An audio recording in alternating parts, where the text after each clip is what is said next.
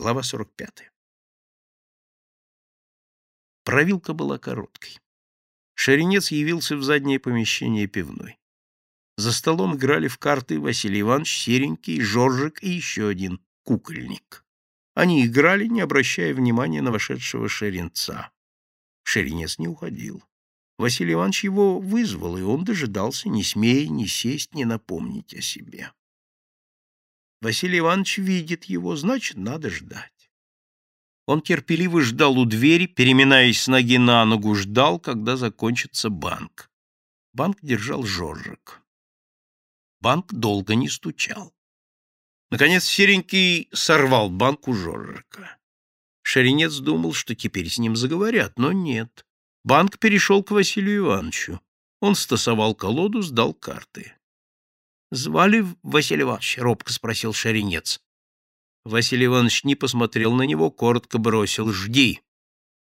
Василий Иванович держал банк минут, наверное, пятнадцать. Выиграл. Отдал карты Жоржику, собрал со стола выигрыш, отсчитал, что оставляет на столе, и уже после этого, по-прежнему не глядя на Шаренца, спросил. «Ну, кто тебя навел на квартиру инженера?» Жоржик тасовал колоду, но не сдавал ждал ответа Шеренца. Серенький и кукольник тоже ждали. Шеренец понял. Над ним вершится суд, провилка, и расправа будет беспощадной. И он в ужасе пролепетал. Девчонка навела. Какая девчонка? Белка. Белкой зовут. Как навела? Сказала, все на дачу уезжают, один фургон, мальчонка их дома остается. А почему инженер не уехал? Так ведь он уехал, уехал он. Не кричи, оборвал его Василий Иванович. Тихо говори. Уехал он, торопливо зашептал Шеренец. Я сам видел, как в поезд садились и жена, Людка. Я на вокзал за ними ездил, Ярославский вокзал, сам видел, как в поезд садились. И дождался, когда поезд ушел. Потом я приехал на Арбат, говорю серенькому, уехали. Мы с ним и пошли, правда, Серый, ведь правда? Ведь ездил я на вокзал, а? Скажи!» Серенький молчал. Жоржик тасовал колоду. «А как же он дома очутился, коли уехал?» — спросил Василий Иванович. «Не знаю, не знаю. Крест истинный не знаю, только уехал он, уехал!» — бормотал Шеренец. «Вот не сойти мне с этого места!» Он говорил правду. Ездил за Зимиными, сам видел, как садились они в вагон, дождался отправления поезда. — Врешь ты все, — сказал Василий Иванович. Уехал бы инженер, так не было бы его дома. — Правда, правда, — твердил Шеренец, — уехал он, уехал. Он умоляюще смотрел на всех, но видел мрачные, неподвижные, суровые лица. — Уехал он, — снова заговорил Шеренец. — Только, говорят, вернулся. — Кто говорил? — В доме рассказывали, жильцы. В поезде вспомнил, что забыл документы, и вернулся. И фургон, парнишка их, не Людка, дочка и жена, все говорят, вспомнил, про документы вернулся. — Может, и правда вернулся, — задумчиво проговорил Василий Иванович. — Ну, конечно, вернулся, — забормотал Шаринец. И фургон рассказывал, следователь даже спрашивал, зачем вернулся отец. Разве же мог я знать, что вернется? — Правильно, вернулся он. — С Лосиноостровской вернулся, — задумчиво проговорил Василий Иванович. Ну вот, обрадованно залепетал Шеренец. Разве я бы стал? Разве бы я пошел, если бы знал, что он дома? Уехал он, сам видел. А портфель кто взял? И снова ужас охватил Шеренца. Понял. Главное только начинается. Витька?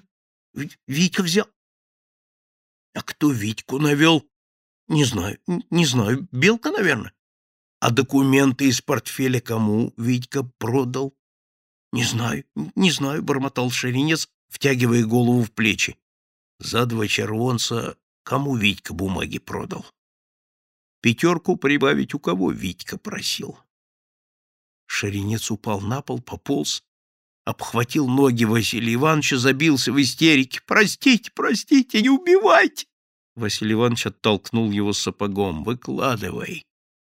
Человек один попросил, всхлипывая, начал Шеренец. Сопли подбери. Шеренец шмыгнул носом. Человек ключи дал. Что за человек? В нашем доме живет. Валентин Валентинович зовут. Навродские фамилия. Куда портфель дел? Витькин на чердак подбросил. Он велел, Валентиныч. Нам почему не рассказал? Думал, дело верное, думал. Нас зачем подвел? Шаринец опять пополз по полу, обхватил ноги Василия Ивановича. Простите, простите, не думал, не знал, не убивайте. Встань! Шаринец еще сильнее обхватил его ноги, боялся оторваться от них. Точно в том, что держится за ноги Василия Ивановича, видел свое спасение. Кукольника Жоржик оттащили Шеренца, подняли, но не выпускали из рук. Шеренец валился на пол, то ли нарочно, то ли не мог стоять на ногах от страха. — Так вот, слушай, — сказал Василий Иванович, — завтра пойдешь в Рахмановский переулок на биржу труда, встанешь на учет. Будешь работать, куда пошлют. От работы не смей отказываться. И гривенника нигде не посмей взять. Понял? Никакого дела, чтобы не было за тобой. Не ходи ни на рынок, ни сюда в гротеск не появляйся. Придет время, сам позову. Если заберут тебя по этому делу, все вали на Витьку, понял? Шеренец слушал его с открытым ртом, не веря, что ему оставляют жизнь. Дошло до тебя или нет? Дошло, дошло, все понял. Выдавил из себя шеренец. Василий Иванович повернулся к серенькому, выхватил из рук карты. — А ты, гусь, расселся! Серенький поднялся и так же, как шеренец, молча стоял перед Василием Ивановичем. — Этот сопля! А ты? Зачем с ним пошел? Кто позволил? Серенький молчал. Тоже здесь больше не появляйся, забудь. Позову, когда надо. Василий Иванович вынул из кармана пиджака пакет, протянул серенькому. Поедете на девятнадцатую версту, знаешь, к кому? Передай старухе, пусть спрячет. В дачу войдет серенький, а ты, шаренец, на стреме, поняли? Понял, — лепетал шаренец, все еще не веря тому, что его помиловали. Серенький молчал. Василий Иванович уставился на него тяжелым взглядом. «А ты чего молчишь? Или чего недопонял?» «Все понял». «Поняли? Так идите. И сюда, чтобы не сметь. Позовем, когда надо». Василий Иванович кивнул на двери. «Идите!» Они сошли на платформе девятнадцатой верста и пошли к лесу. Медленно, так, чтобы дачники с сумками ушли вперед. Лес был хорошо знаком серенькому, он уверенно шел по его тропинкам. Впереди засветилась полянка. Не доходя до нее, серенький присел на поваленное дерево. «Посидим, пусть по дачам разойдутся». Шаренец присел рядом, с наслаждением вдохнул свежий смолистый запах леса. Опасность миновала, его оставили жить. И серенького оставили жить, ведь и его могли убить. А про то, что велели не приходить, так это ненадолго. Поманежат, поманежат и обратно позовут. Вот ведь доверил к старухе поехать. Он слыхал, что есть такая старуха у Василия Ивановича, но не был ни разу, не видел. А сейчас вот послали. Может, теперь его в фортицеры возьмут? Куда от него денутся? При нем на его глазах серенький застрелил инженер. А куда было серенькому? Инженер прямо на них шел. Не убей его, серенький, он бы весь дом скликал. Инженер здоровый, высокий, ухватился бы, не отцепишься. Пришлось серенькому его застрелить. Интересно, откуда Василию Ивановичу известно, что он получил два червонца и еще пятерку просил? Он шаренец, как будто никому не рассказывал. Выходит, Валентиныч рассказал. Чуть его под смерть не подвел, спекулянт проклятый. Ладно, придет время рассчитается с ним. Серенький прислушался к лесу. Все тихо. Пошли, и показал тропинку. Шеренец пошел по тропинке, Серенький за ним. Серенький вынул из бокового кармана револьвер и медленно начал поднимать его. «Шеренец!»